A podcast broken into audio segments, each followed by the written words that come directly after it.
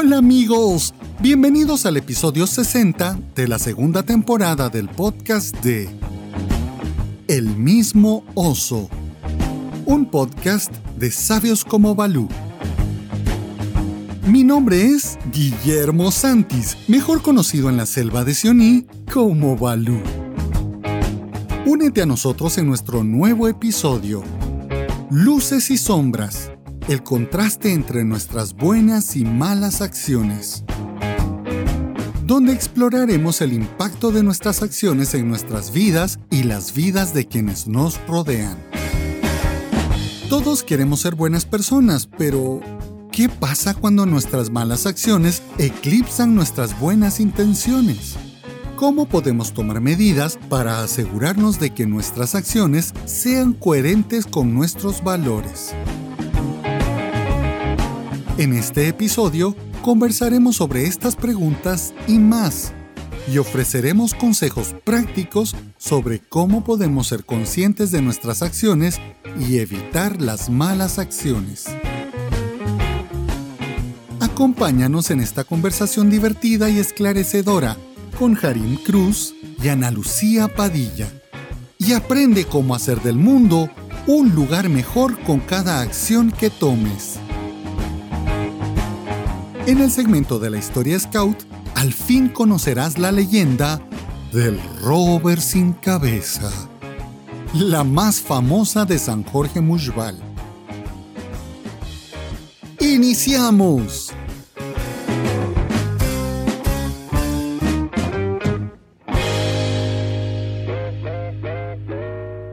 Los puntos de vista expresados en el siguiente segmento son de exclusiva responsabilidad de sus autores y reflejan únicamente su opinión.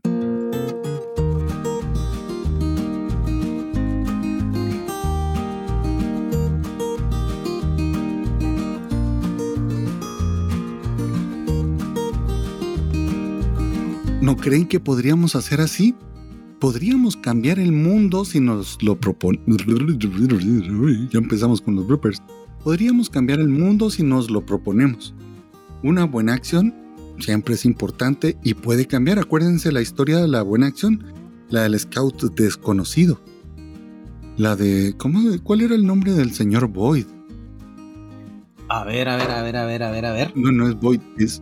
Era es Boyd. el señor Boyd. Mr. No, Boyd. Boyce. No, es el señor Boyce. Boyd. Ujú, Boys, es el fundador. boys, boys. no, no, I'm no. looking for the good time. No.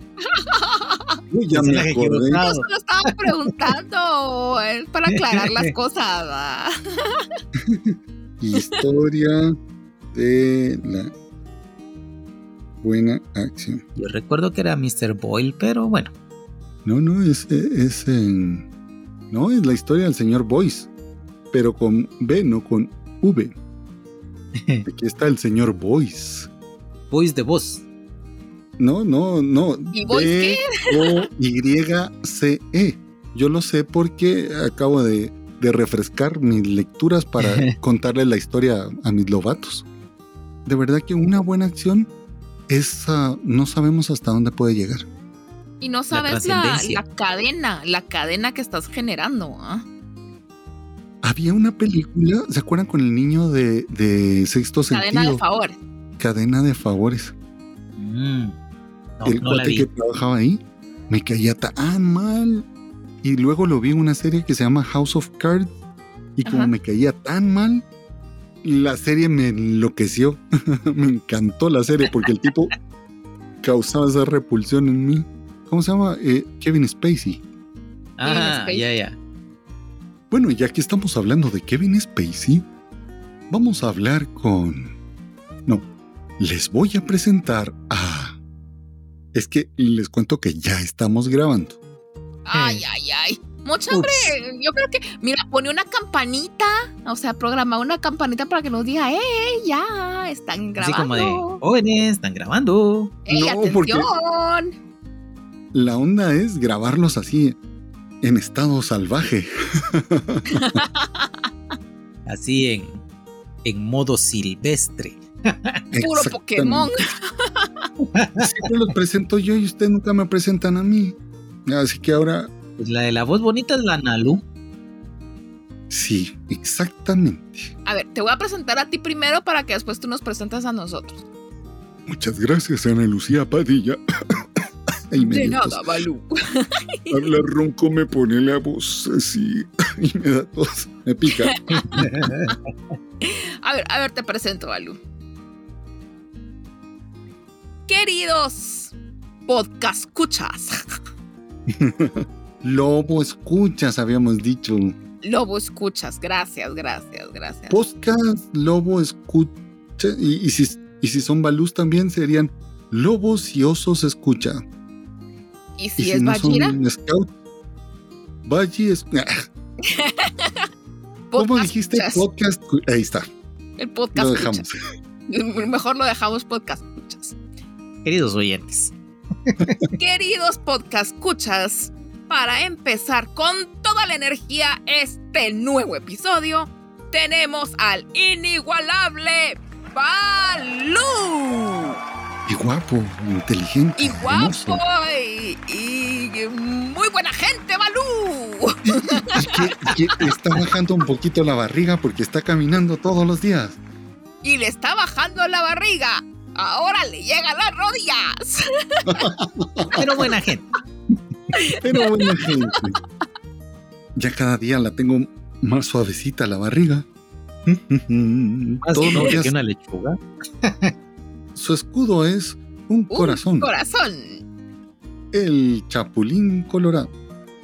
Y ahora sí, señores y señoras, bienvenidos a este podcast donde contamos con la enorme presencia, el honor, la gracia divina de tener entre nosotros a la chica scout más inteligente, más guapa, más buena onda. ¿Qué más? Todo lo bueno y todas las cosas buenas que pueda tener un scout lo tenemos resumido en Analú Padilla. Bienvenida Analú a este tu podcast. Gracias, mi Balú.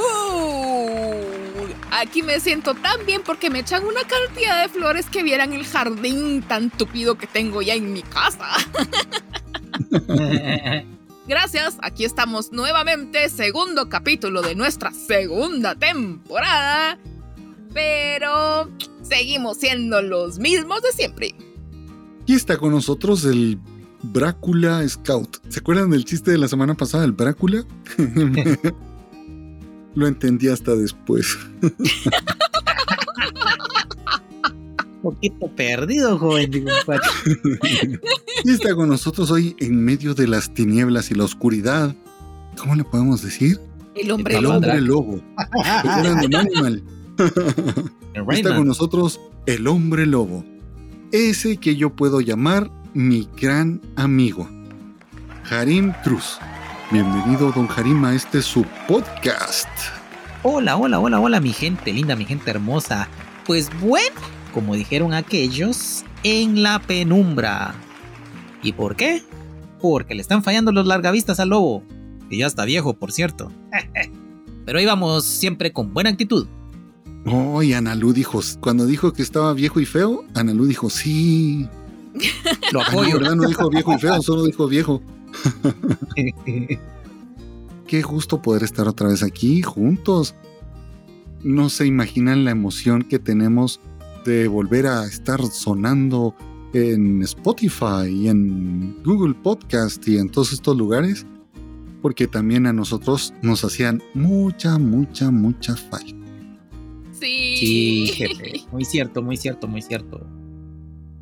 Déjenme contarles que ustedes entran en medio de la charla. O sea, aquí llevamos que una hora 45 minutos de estar platicando la previa.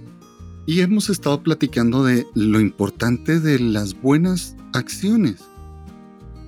Y hablábamos del señor Boyce, de cómo la buena acción del niño que ni siquiera sabemos cómo se llama. Yo, si hubiera sido yo, llego y, mi fui yo Fui yo, póngame una condecoración. Pero el niño fue, llevaba tan en el corazón el hacer la buena acción que ni aceptó una propina. Y esa buena acción del niño llevó a cuántos niños a conocer el escultismo. Llegó el escultismo a Estados Unidos y de alguna forma también a mi país porque los hermanos Cipriani conocieron el escultismo en Estados Unidos. Ellos estudiaban en Estados Unidos, vinieron a Guatemala y fundaron aquí los Scouts de Guatemala. Fíjate jefe que es muy interesante y yo creo que no hay como mejor recompensa que el poder irte a acostar y saber que cumpliste, del deber cumplido. Cuando les conté a mis lobatos la historia de la buena acción, les decía esto que dice siempre Harim. ¿Y ustedes hacen su cama? Sí, esa es mi buena acción, Balú. No, no, es que esa no es tu buena acción, esa es tu obligación. ¿Ustedes lavan los platos en su casa? Sí, esa es la buena acción. No, esa es tu obligación. Y todos, ¿y qué es una buena acción? Los puse a hacer una obra de teatro donde era una buena acción. y ah, todo el mundo era, vamos a ayudar a una viejecita a pasar la calle. Vamos a una persona mayor darle el asiento en el autobús. Eran esas cosas. Perdón que te interrumpa, Balu, pero me parece una cuestión como, como, como aquellos clásicos ejemplos, ¿no? 33 años después de haber ingresado al movimiento, sigo escuchando esos clásicos ejemplos de una buena acción. Creo que tenemos que empezar ya a, actualizarnos. ¿Se acuerdan en, los, eh, los puntos de fogata? Siempre era el, el muchacho bueno que era scout y el malvado que no era scout. Y el malvado se volvía bueno cuando se convertía en scout. Cabal. Yo creo que eso es súper importante, pero el tema de la buena acción ya lo tocamos. No me acuerdo cuál es el número del podcast, pero sí está la buena acción, la obligación que tenemos todos los scouts. Y es obligación porque lo prometemos. En mi promesa dice, y hacer una buena acción a alguien cada, día. Y aún así no la quiero hacer. ¿Qué pasa con las malas acciones? Si una buena acción puede tener una respuesta exponencial. Imagínense, un niño le hace una buena acción a un adulto y llegó a miles de millones, exagero, cientos de millones de muchachos a conocer el escultismo. Una mala acción, ¿ustedes creen que, que pueda también ser exponencial? Totalmente. expandir la maldad. Puede destruir algo, puede ya hablamos, ¿no? De destruir. Y puede hundir, puede.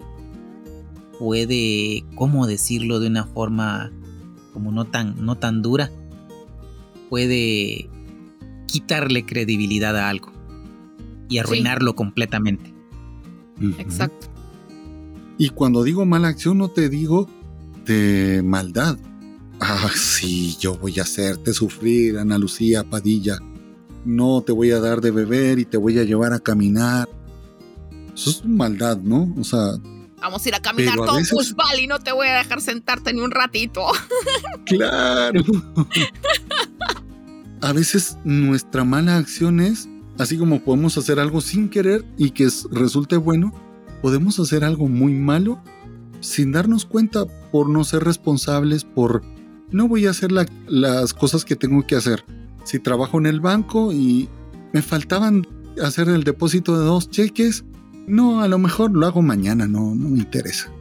Y a lo mejor las personas que tenían esos cheques que esperaban que se hiciera el depósito, por ejemplo, yo no, no sé mucho del manejo bancario, pero esas dos personas pueden, a lo mejor tienen un familiar enfermo o una necesidad urgente y como yo me acomodé y me rasco la barriga, ya es tarde y tengo que irme a tomar el café, tengo que ir a hacer pipí, eh, no, no me importa, no hago lo que es obligación para mí. ¿Eso es una mala acción? ¿No les parece? ¿Cuántas vidas se pueden haber perdido o cuánto sufrimiento pudo haber producido una mala acción? incluso nuestra. Analú, confiésate. no No, pero cuéntanos, estoy quedando en el anonimato para que no tener que contar nada, hombre. Deberían de ver las caras que hace así Ana Lucía, como que. Dinos la verdad. No. No, no que hayas hecho tú, pero que a veces te han tocado sufrirlas, ¿no? O sea, una mala acción de, de no sé, de algún compañero de... ¿Se acuerdan cuando estábamos en el colegio? Uy, ¿Cómo no sí. acordarme? Me acuerdo que una vez le presté el... eh, bueno, aquí estaba aquí en la universidad, ya no me acuerdo en dónde estaba. Yo era muy bueno para tomar notas. Porque es la, la mejor forma que tengo yo de aprender es cuando alguien está hablando, ponerme a escribir e ir haciendo resúmenes y analizando todo lo que está diciendo. Entonces mis cuadernos de la universidad eran muy así, pues, explicado todo. Muy analíticos esos cuadernos. Claro, exactamente. Alguien me, me dijo, préstame tu cuaderno, me quiero poner al día. Se lo presté y luego me dijo, vos, se me perdió, me robaron el- los cuadernos y ahí va el tuyo. Y se clavó, o sea, no sé si en otro país significa algo malo, pero aquí clavarse algo es robarse algo. Se robó mi cuaderno y me dejó, como dirían, aullando en la loma, solí. Chiflando en la loma. Chiflando es que en el aquí somos ajá. lobos y osos, joven. En mi caso, yo soy el oso, sería gruñendo en la loma. Y aullando en la loma. Claro, y eso fue una, un acto de maldad. ¿No? O sea, porque podría haberle sacado fotocopias o tomarle fotos. Bueno, en ese entonces no, no había. Fotocopias en celular. ese tiempo. Fotocopias. No, fotocopias se habían. Pues fíjense que yo les quiero compartir algo de, de como una mala acción, ¿no? Pasó en el colegio. Por obvias razones, pues voy a obviar el nombre de los implicados. No, contanos, así sí los, los vamos Sí, a así buscar. sí los Julio miramos se llamaba decimos, este mire, compañero". ¿qué le pasa? Pues Julio se llamaba este compañero y él era como muy inquieto y, y no es que fuera malo, pero sí hacía como muchas travesuras. Pero era perverso. Pero, o sea, ese día ahí sí, como diríamos aquí en Buen Chapín, se salió del huacal, o sea, se salió del trasto, del tiesto, no sé cómo le podrán decir en otros lados. Y resulta que la maestra en aquel entonces, la señor Fabiola, pues se enojó muchísimo, ¿verdad? Porque dañó algo del, del- del- de los muebles del, del colegio.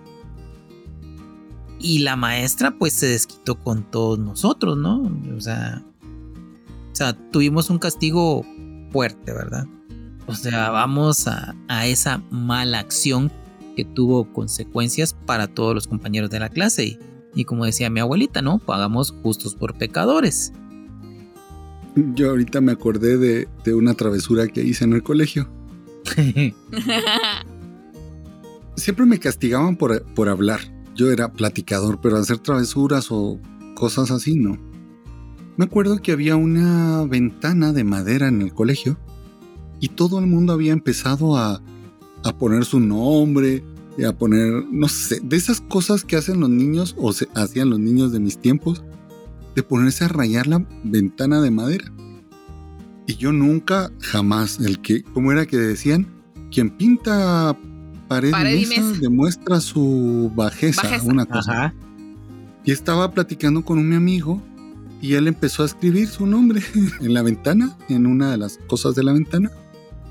Y llego yo y también me pongo a la par. Ay, el Balu. Habían pasado años de que eso estaba ahí y solo lo pintaban encima. Y pasan años y llega el, el director y dice, por favor, Guillermo, no sé quién, no sé cuánto, vengan para acá. Un reporte y teníamos que llevar lija porque íbamos a lijar toda la... Y yo que nunca en la vida lo había hecho, esa vez me agarraron. También las malas, porque es una pésima situación, o sea, eso no se debe hacer. Pero una mala acción tuvo su consecuencia para mí y la pagué ahí. O sea, tuve que llegar los dos sábados a lijar con mis amigos, a quitar todo eso y luego ya alguien más la, la barnizó. Pero, ¿ves? Esas malas acciones tuvieron sus consecuencias. Lo bueno fue que quien sufrió esas consecuencias fui yo. El problema es cuando son otras personas las que sufren esas consecuencias. Sí. Y no, y no sabes lo que puede afectar. Fíjate que yo me acuerdo, yo en el colegio, yo a los 11 años empecé a escribir. Yo era feliz escribiendo. Y te escribía historias, historias largas. La compraba de aquellos cuadernos así como multimateria. Entonces, cada materia yo escribía una historia. Entonces, eran historias largas, eran historias. Y yo era feliz escribiendo, escribiendo y tenía a mis compañeras, ala, mira, ya escribiste algo más hoy, en pura novela. Ah, entonces todo el mundo, ¿ya escribiste algo más hoy? Sí, escribí más hoy. Entonces, pasanos el cuaderno y vamos a. Entonces, era bonito porque entonces todo el mundo ya estaba pendiente de cuánto había escrito yo ah, todos los días porque querían actualizarse como iba la historia era bien bonito. Entonces ya, ya un par de personas ya así como, hola, yo también quiero escribir y compraban sus cuadernos y empezaban a escribir, ya nos compartíamos entre todas las historias y no sé qué. Un día estaba yo esperando que me llegaran a traer y pues dejé mis cosas y creo que fue al baño y regresé y fue así como, ah, sí, platicamos y no sé qué. Nos despedimos, ¿va? Al día siguiente llegué entrando por exactamente el mismo lugar y encontré en uno de los árboles entre las ramas de los árboles, encontré dos de las hojas de mis historias hechas un nudo y metidas en el árbol. Entonces fue así como una tristeza tan grande y dejé de escribir. Porque lo hicieron, ahora tendríamos a una premio Nobel. ¿Te das cuenta? Yo escribía, pero no libros ni historias. Yo les he contado que los domingos acompañábamos a trabajar a mi papá al hospital mi papá trabajaba de 7 de la mañana a 10. Mi papá era radiólogo, entonces tenía solo que ir a hacer los informes de las radiografías y todo esto que habían hecho. Pero trabajaba de 7 a 10, 10 y media a veces. Y me encantaba leer chistes, cómics, historietas, no sé cómo le dicen. Lo que a mí me gustaba hacer era cómics. Me gustaba leer las historietas de Condorito y las de Capulina están las de Vox Bunny estas, había creado mi personaje que se llamaba Cerdo, que era un cerdo, y el abuelo. El abuelo se parecía al abuelo de, Capulina. Las empecé a vender, 10 centavos costaban las, las historietas. Ay. Compraba los cuadernos estos de engrapados y le sacaba la de en medio y hacía los dibujos. Al lápiz. Me ponía a hacer los cómicos a veces hacía de miedo, de risa, y siempre era cerdo y el abuelo. Así que, ¿ves? Hubiéramos puesto en lugar de un podcast, una editorial. al cerdo y al abuelo. al cerdo y al abuelo. claro, el cerdo era una pirateada de Capulina. Pura lata. Pero contando los chistes a estilo Condorito. Era un mix de ideas, eso siempre me gustó el, dibujo, me encantaba el dibujo, pero no tanto como la música. Y no tanto como... Ah, ya, ya, ya, inclinación a las artes plásticas. Tengo un corazón muy artista y, y eso te hace un corazón muy sensible a los cambios de temperamento. Y entonces, para esas cosas, los que hacen malas acciones son terribles me voy a poner a llorar. Lloremos. tranquilo, joven, tranquilo, joven, tranquilo, joven. Lloremos.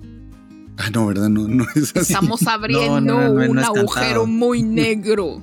Vamos a tener que cerrar Gestalt al final de este capítulo. claro. Bueno, ya hablamos de, de las malas acciones. ¿Cómo podemos hablar con los chicos y demostrarles que las malas acciones tienen consecuencias para que las eviten y no las hagan. Cuando hablamos de malas acciones, todo el mundo cree actuar con maldad.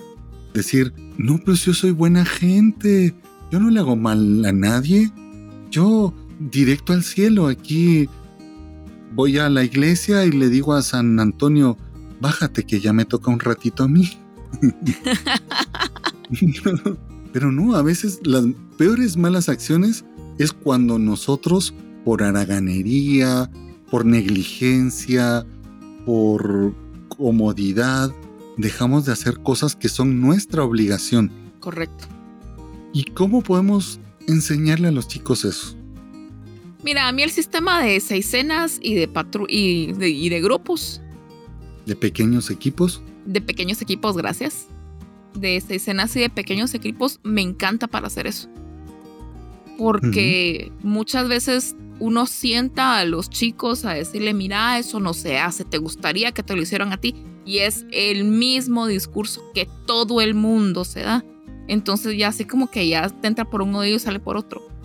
Pero si lo estás viendo de primera mano con tu grupo, ¿cómo es que uno se inclina por las buenas acciones en lugar de las malas acciones? Creo que es muchísimo más efectivo. Muchísimo más efectivo. Esa es la importancia de la vida en comunidad, de la vida que podamos tener con los chicos. Porque también cualquier situación que se dé, podemos interpretarla y enseñarle a los chicos ¿cómo diríamos? ¿Cómo se llama esto que tienen las, ah, las historias que cuentan los animalitos? Yo estoy pero terrible. Fábulas. Las fábulas, ¿cómo se llama la fábula? La moraleja. La moraleja de cada una de las cosas. El demostrarles cómo el no amarrarte bien los zapatos, por ejemplo, es una obra de haraganería. No amarrarte bien los zapatos o no pedir, bueno, ya en la manada los chicos de los primeros nudos que deben aprender es amarrarse los zapatos bien. Pero hay chicos que ves que por estar corriendo no se amarran y solo se meten las cintas de los zapatos. Y se pueden tropezar y caer. Entonces decirles, mira, por uh, haraganería, por el ahorrarte el tiempo de amarrártelo, tienes la incomodidad a la hora de correr porque no te no puede correr uno bien con los zapatos desamarrados. Pero tienes también el problema de que te caíste. ¿Qué otras cosas podríamos utilizar en nuestras eh, reuniones para enseñar la mala acción? Repito, mala acción no estoy hablando solo de maldad, sino cosas mal hechas, mal por haraganería, todo esto, todo esto, todo esto. Pues yo aquí creería que el arma más poderosa que, por ejemplo, para nuestra sección podría ser el, el libro de Tierras Vírgenes. Tienes toda esa gama linda que tiene Rudyard Kipling para, para explicarnos los antivalores que nosotros buscamos infundir los valores en los niños, ¿verdad? Todo ese, todo ese tipo de cuestiones.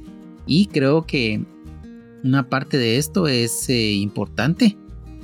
En palabras muy simples, darles el mensaje y que ellos eh, vengan y, ejemplifiquen lo que para ellos creen que es el antivalor o lo que no debemos hacer. A modo de juego, siempre. Por ejemplo, un valor positivo de una buena acción de sacrificio y de abnegación, como aún habiendo perdido a su familia y él estar muy herido, el lobo solitario estepario fue a la manada del pueblo libre a contarles y a decirles, vienen los de rojiza pelambre y los van a atacar. Esa sería una buena acción para ejemplificar la abnegación, la entrega, el, servicio a los demás, el buscar el bien de los demás, pero una mala acción. Este es examen del libro de las tierras vírgenes. creo que la mala acción aquí podría ser... Eh, Tabaki, por ejemplo. Sí. Tabaki. Los Bandarlock. Los Bandarlock. Perfecta idea. Claro, porque por haraganerías nunca llegaban a tener nada. No tenían jefe, no tenían rey, no tenían nada, porque siempre estaban en. no hacían lo que debían, no pensaban en el bien de los demás. Se les iba a hacer monerías. Claro. Claro, claro. Ya conozco yo un montón de Bandarlocks por ahí. Aquí también podrías. Imagínate siempre en el marco de nuestro hermoso libro de las tierras vírgenes, podríamos tener eh, cuando Mowgli saca el Ankus del rey y se arma toda esa gran. El montón de muertos. Ajá, sí, esa gran matazón por, por el Ankus y y, él resulta yéndolo a tirar nuevamente al, al foso donde lo cuidaba Capucha Blanca, ¿verdad? La, cobra.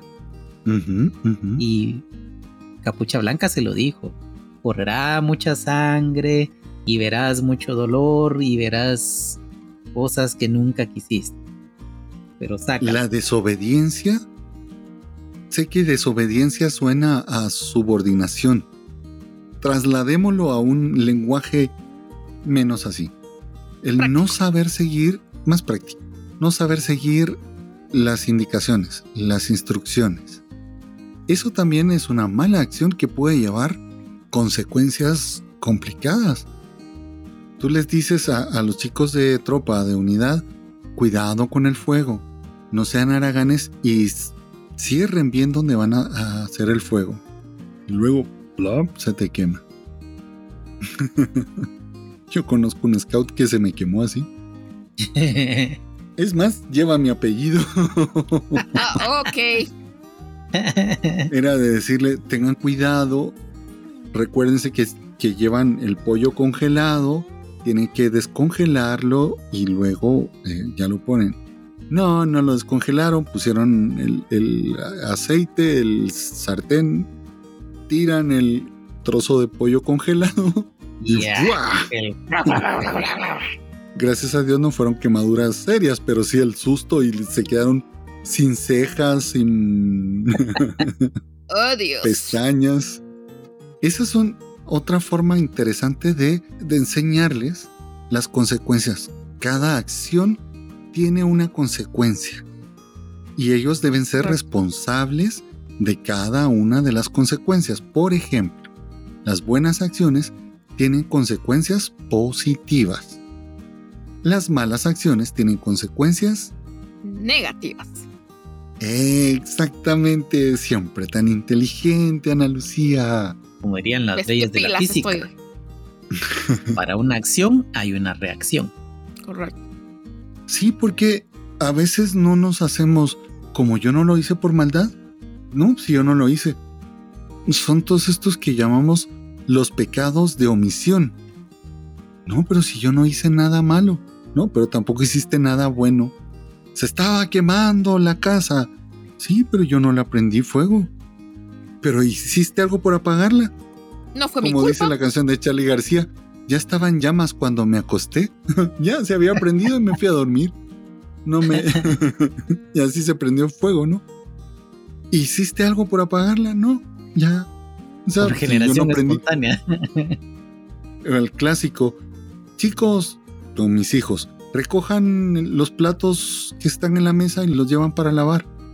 Pero si yo no los, yo no los usé, o esa no es mi ropa.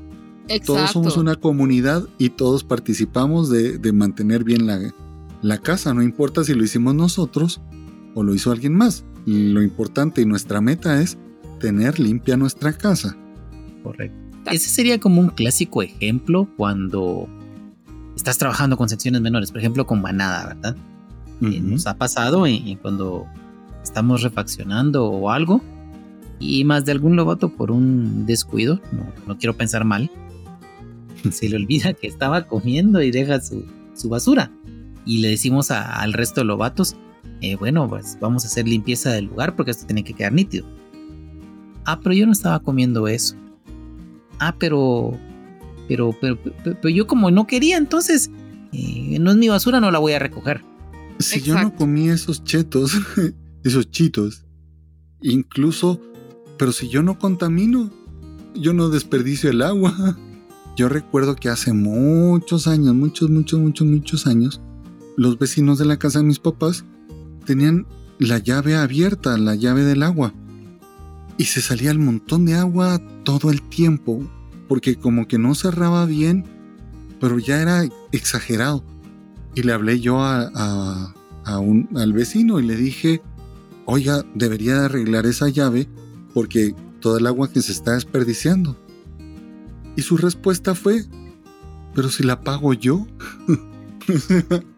pero ese no es el punto, joven. claro, claro, porque el como no es una mala acción y yo estoy cumpliendo con lo que debo hacer, las consecuencias no son, no tengo yo nada que ver. Entonces nos escudamos pero si yo no soy una mala persona. Exacto. Pero sí, claro. Y nuestros chicos tienen eso a flor de piel. El, pero si yo no lo hice, pues si no es mi culpa. Y no solo los chicos, tú ves a los adultos y todos los, y, hay muchos adultos que son exactamente igual y esas son las respuestas que te van a dar siempre. Pero no hablemos de adultos porque los adultos somos terribles. Pero es que es una cadenita, porque si los adultos son así, los niños van a aprender a ser así por puro ejemplo. Claro. Los niños aprenden de lo que ven en su casa. Es el clásico, que dice mi mamá que no está.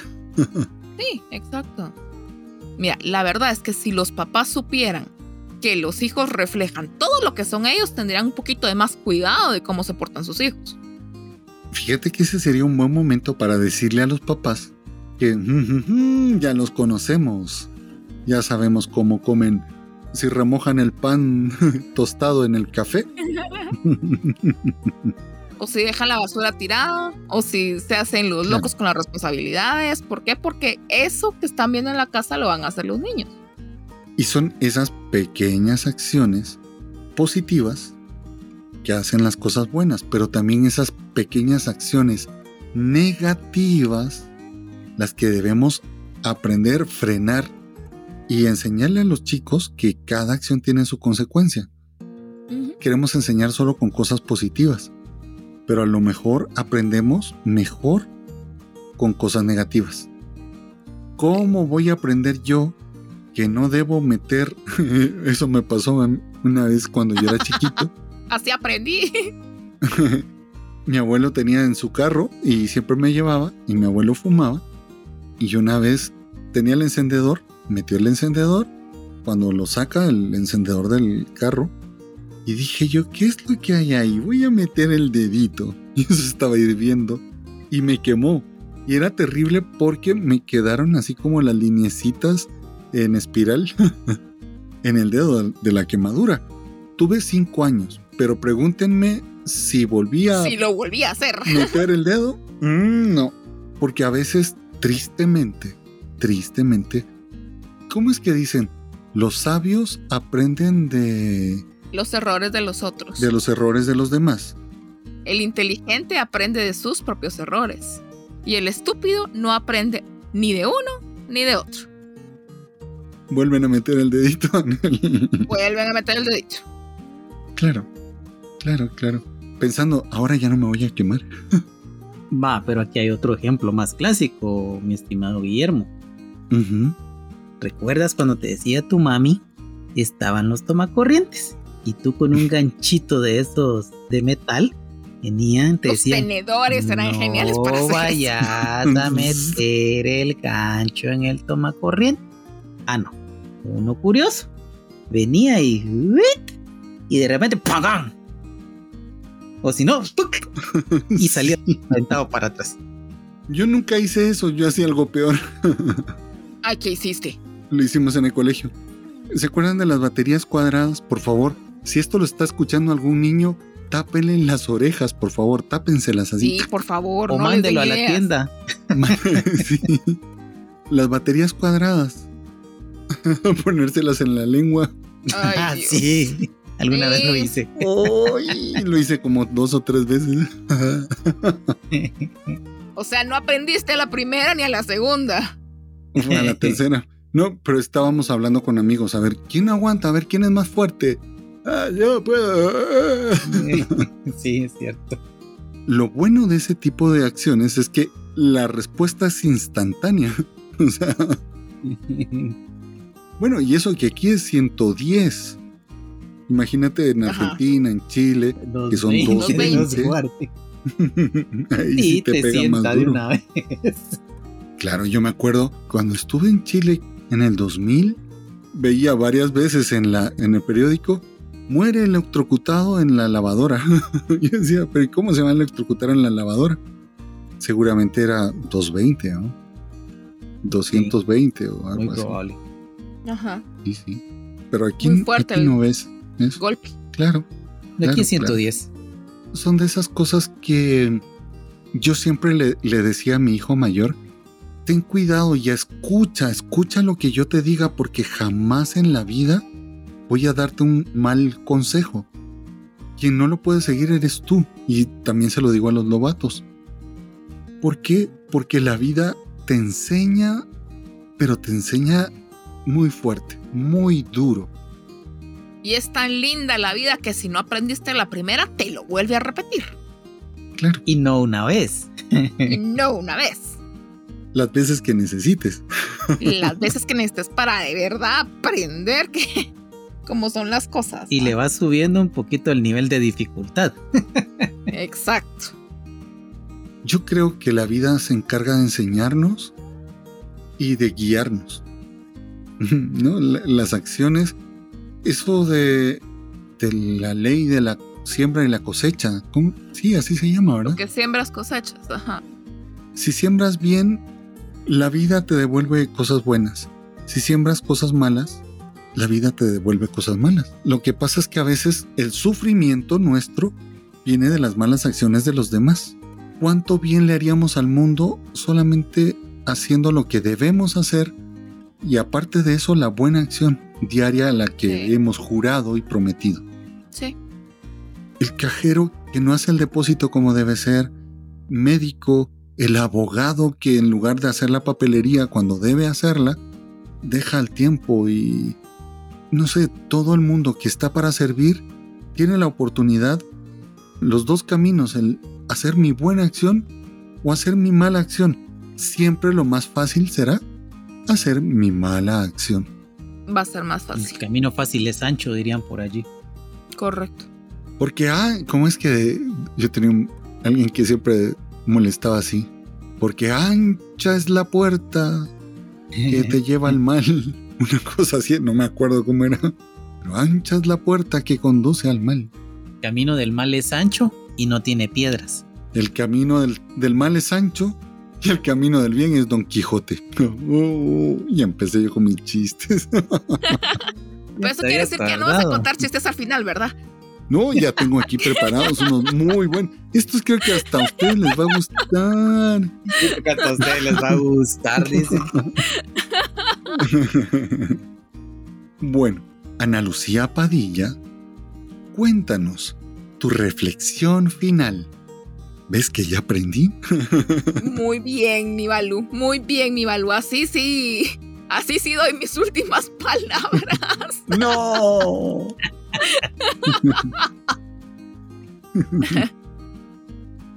Ok. Mi reflexión de hoy. Si somos buenos, tenemos cosas buenas. Si somos malos, vamos a causar sufrimiento. Primero a nosotros y por consiguiente alguien más. Esto quiere decir que podemos decidir vivir en un lugar lleno de luz o vivir en un lugar donde todo mundo hasta no quiere vernos. Y esa soledad, porque nos la ganamos, no es nada linda. Y si somos buenos, ya de naturaleza, porque aprendimos a ser buenos, van a ver cómo la gente buena se nos va a ir pegando. Y eso va a hacer que nos llene el alma. Entonces nosotros realmente decidimos de qué lado estamos. He dicho, caso cerrado. Tararara. No, ese es de.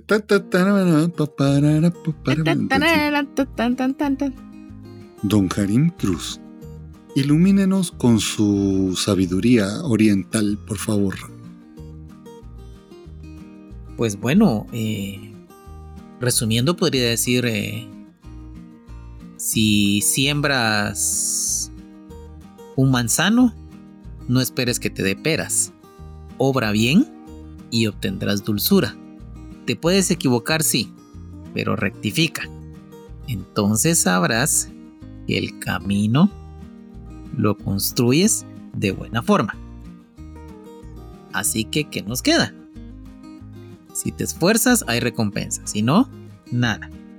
Y el camino fácil nunca te va a llevar a ningún buen lado. Así que, preocúpate por hacer las cosas como tienen que ser. Y deja de perder el tiempo en lamentaciones y en cosas que pude o no pude. He dicho. Publíquese y cúmplase.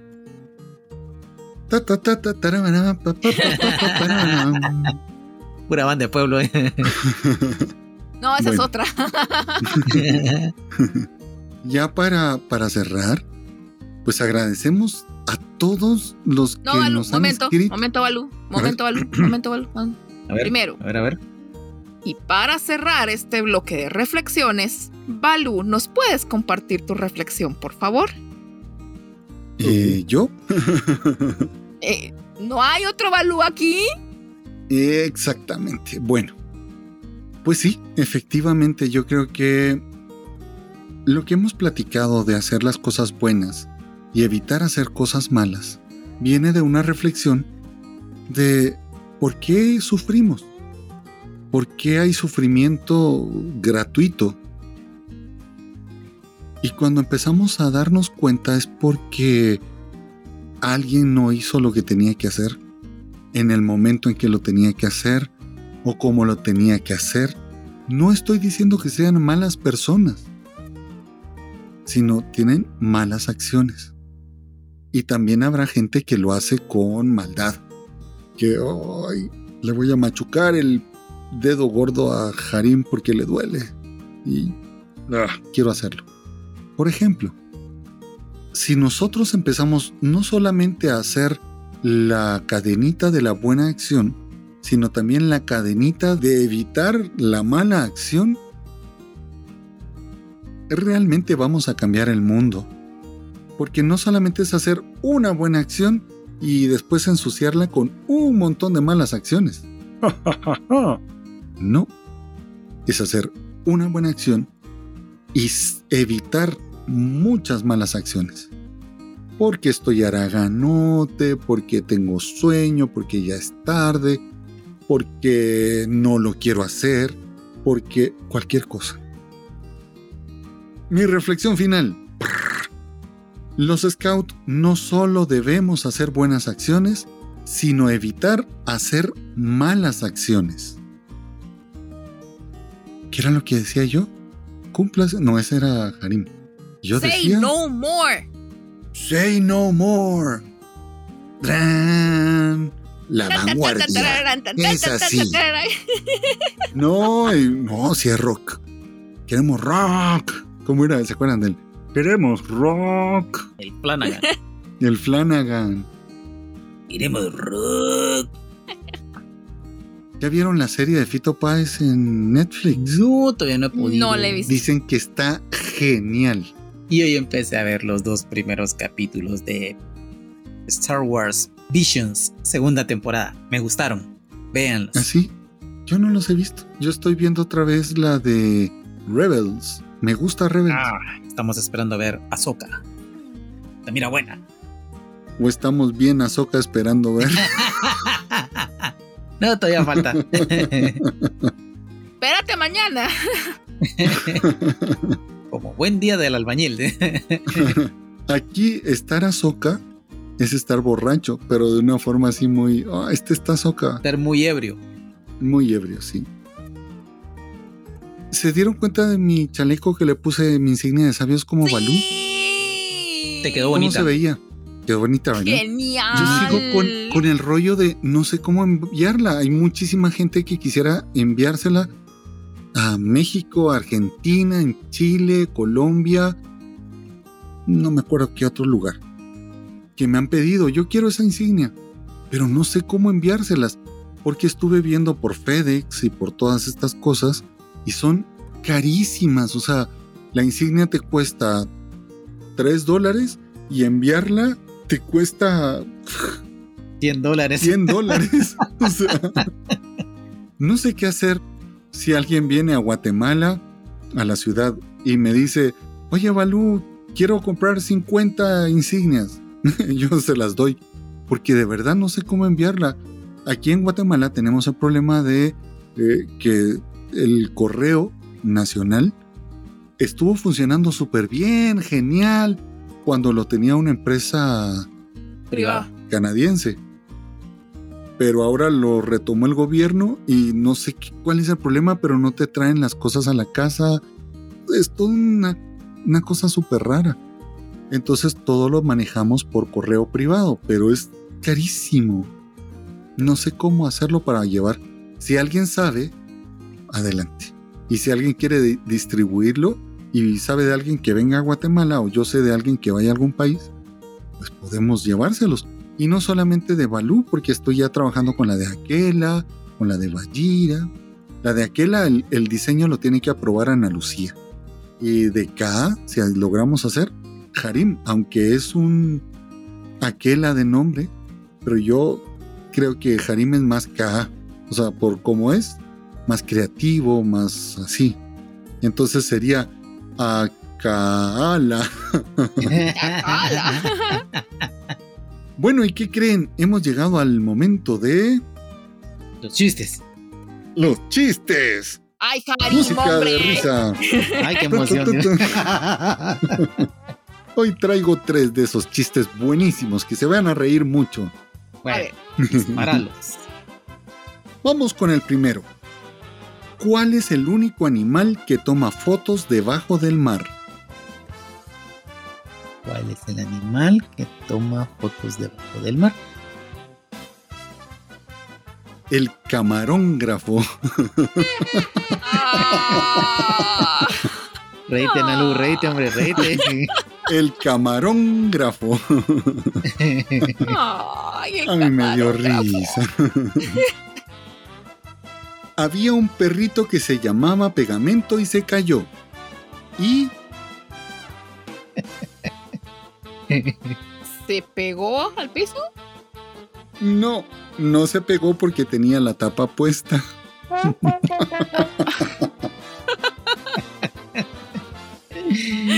ah, jefe, jefe, jefe. Ay, mi A ver, esto es para el biólogo. este chiste es para el biólogo. ¿Cómo se llama el animal que come piedras y vuela? El animal que come piedras y vuela. Sí.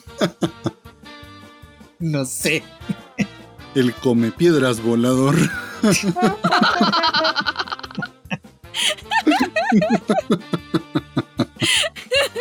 Pensé en el Archaeopteryx.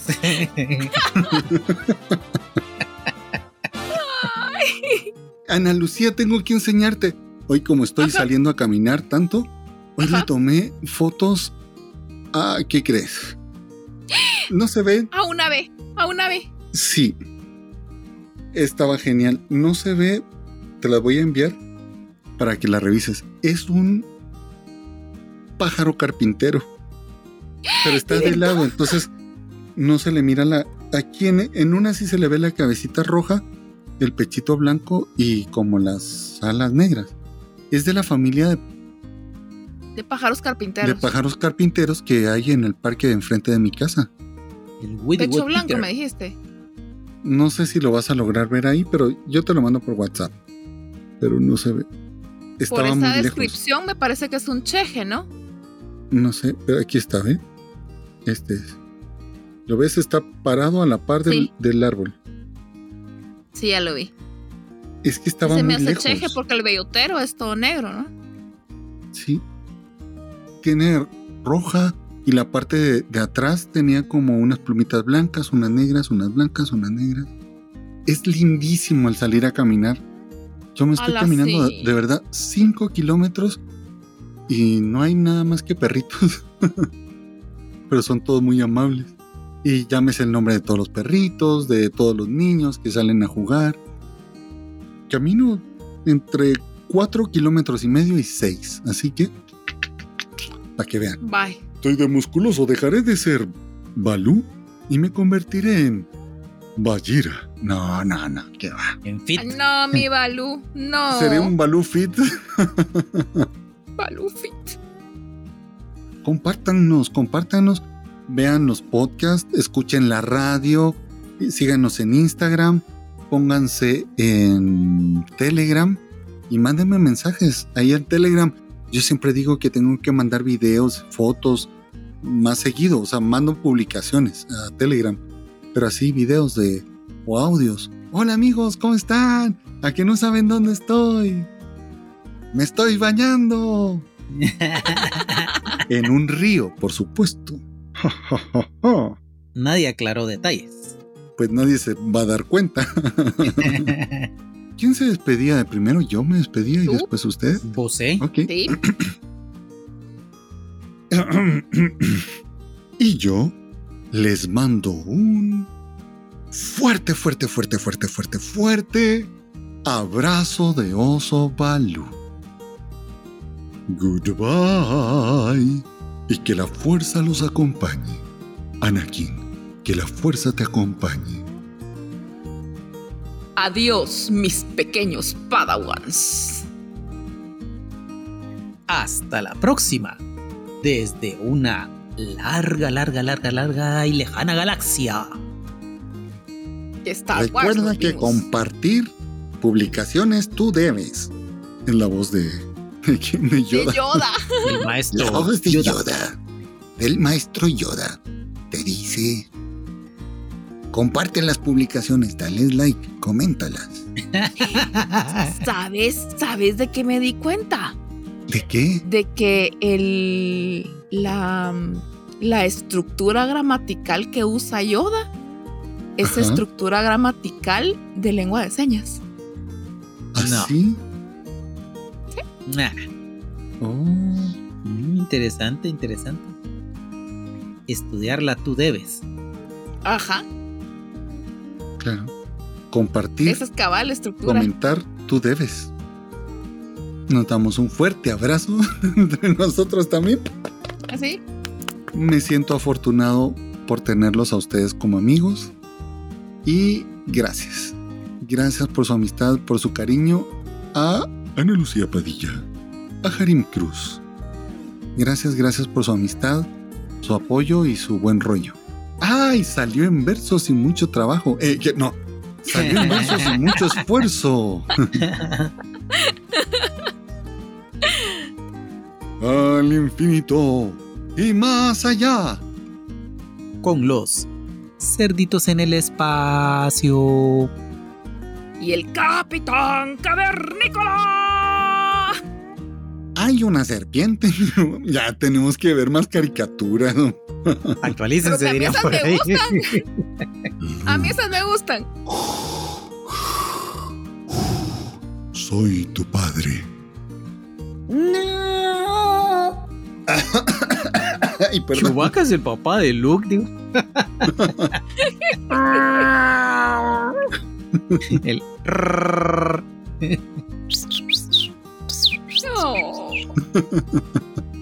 El No, pero no nos puede faltar el Anthony.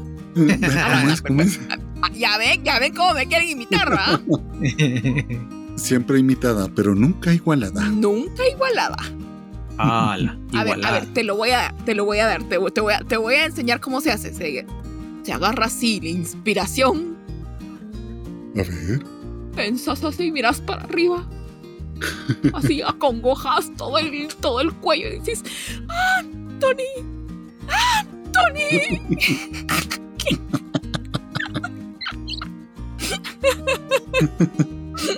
No hay problema. Sí. ¿Y cómo es el, el de ya se fueron? Ay, también les gusta, ¿verdad? A ver, sí, es que También, esos la técnica es la misma, pero ahora pensás más alegre, ya no acongojas tanto la garganta. ¿verdad? Ya tomas el papel de diva. Sí, ya, ya agarras así, ya, hasta pones la espalda así como más recta y todo, entonces ya decís, besitos, besitos, chau, chau, chau, chau, adiós, besitos, besitos, adiós, adiós. ¿Ya se fueron? ¿Ya se fueron? ¡Ay, pero qué bárbara! Me duelen las mejillas de tanto sonreír. Me tengo que sentar, me tengo que sentar. Genial. Bueno, ahora sí, hasta la próxima. No olviden darle like, compartir. Adiós.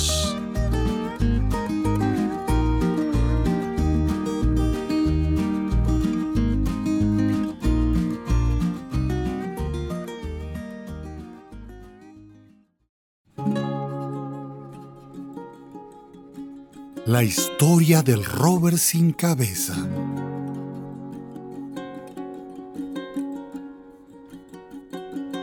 Una de las leyendas más conocidas de nuestro campo escuela San Jorge Mushbal es la historia del rover sin cabeza.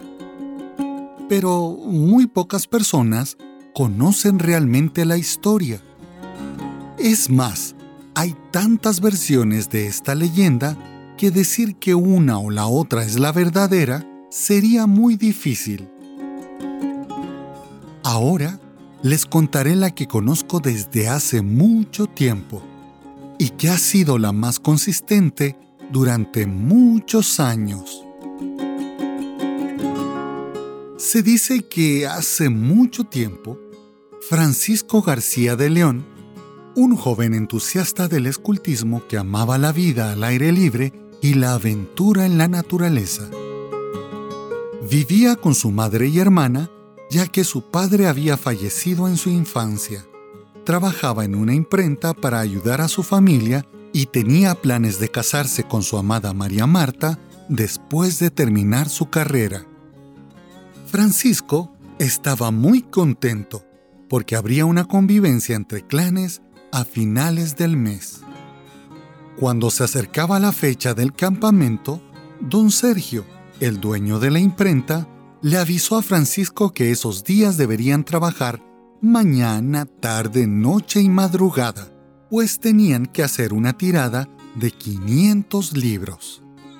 Estos eran para entregarlos con urgencia, por lo que los planes de Francisco se verían arruinados por este pedido de última hora. Con todo el dolor de su corazón, tuvo que disculparse con su clan porque no podría asistir al campamento. Pero primero estaba la obligación y luego la diversión. El clan salió ese viernes por la mañana. Iba Miguel Ángel, el mejor amigo de Francisco, su novia, María Marta, los ocho rovers del clan y el jefe de sección. Francisco trabajó muy duro ese viernes, la tarde, la noche, la madrugada y toda la mañana. Así, terminó su tarea en tiempo récord. Habló con don Sergio y éste le dijo que podía irse al mediodía, pues sabía de la pasión y las ganas que tenía Francisco de irse de campamento. Francisco salió corriendo hasta su casa, en busca de su uniforme y su mochila. Corrió y corrió hasta llegar a la puerta del campo escuela. Cuando llegó al campo Robert, a eso de las cinco y media de la tarde, notó que no había nadie. Seguro estaban caminando por los senderos o en algún otro campo. Dejó su mochila dentro de la cabaña del campo Robert y empezó a bajar hacia Chilló.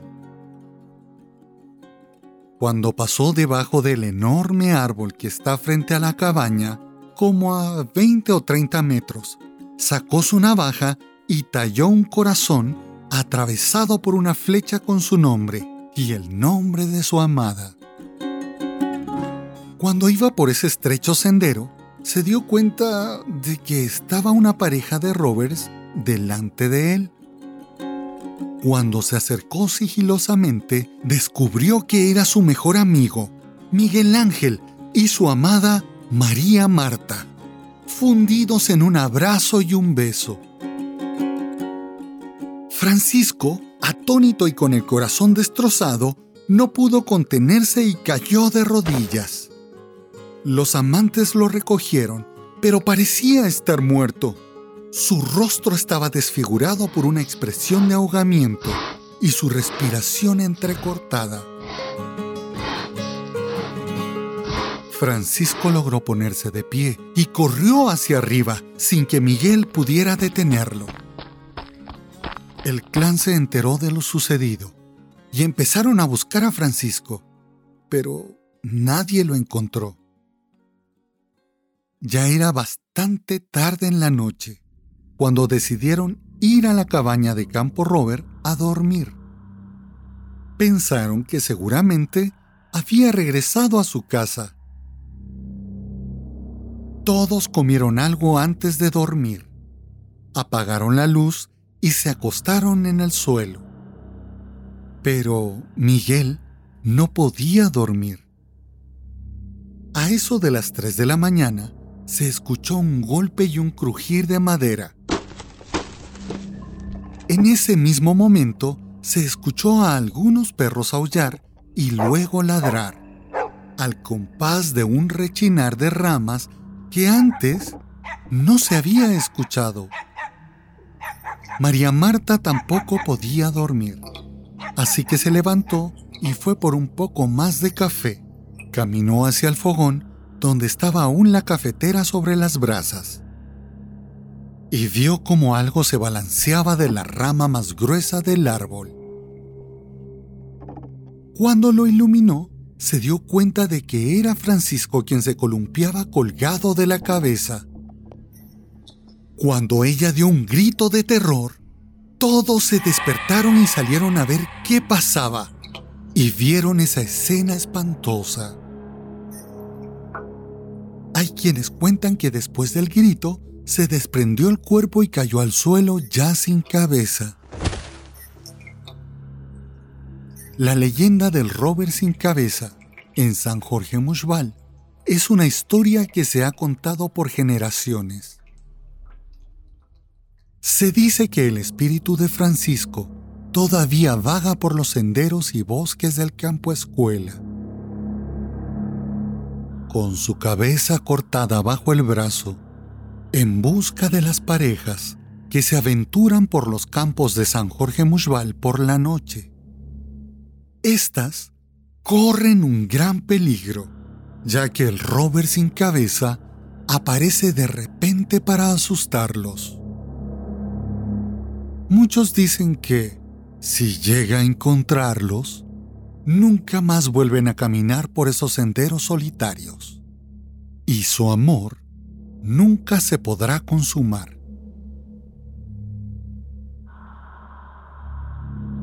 Y también cuentan que hay una forma de comprobar si tu amor es verdadero. Y es acercarte al gran árbol donde Francisco talló un corazón en su tronco. Si eres afortunado y ves el corazón, significa que tu amor es limpio y verdadero. Pero si no lo ves, ten cuidado. Es mejor escuchar esta leyenda en las noches de fogata y así evitar caminar por los senderos del campo escuela San Jorge Mushbal en pareja. ¿Quién sabe? Quizás la leyenda sea solo eso, una historia de fantasía y misterio.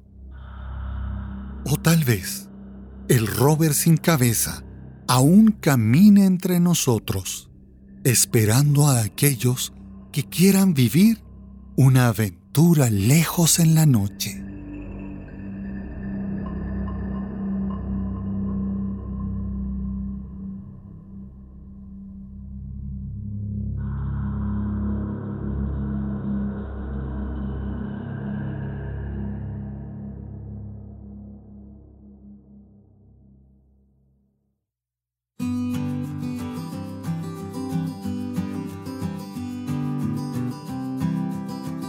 Si quieres comunicarte con nosotros, escríbenos al correo de sabioscomobalú@gmail.com. Síguenos en Facebook, en Instagram como sabioscomo.balú, en nuestro canal de YouTube, en nuestro blog, puedes escucharnos en la radio de Balú, con una programación Scout las 24 horas del día y los 365 días del año.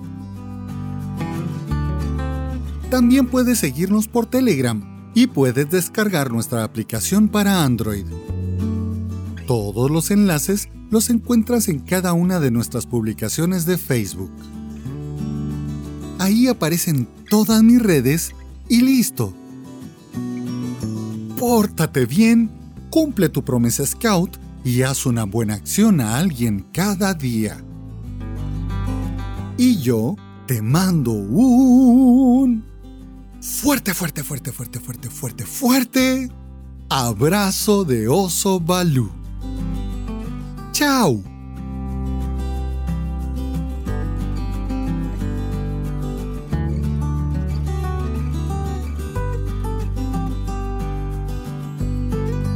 Esta es una producción de Guillermo Santis 2023.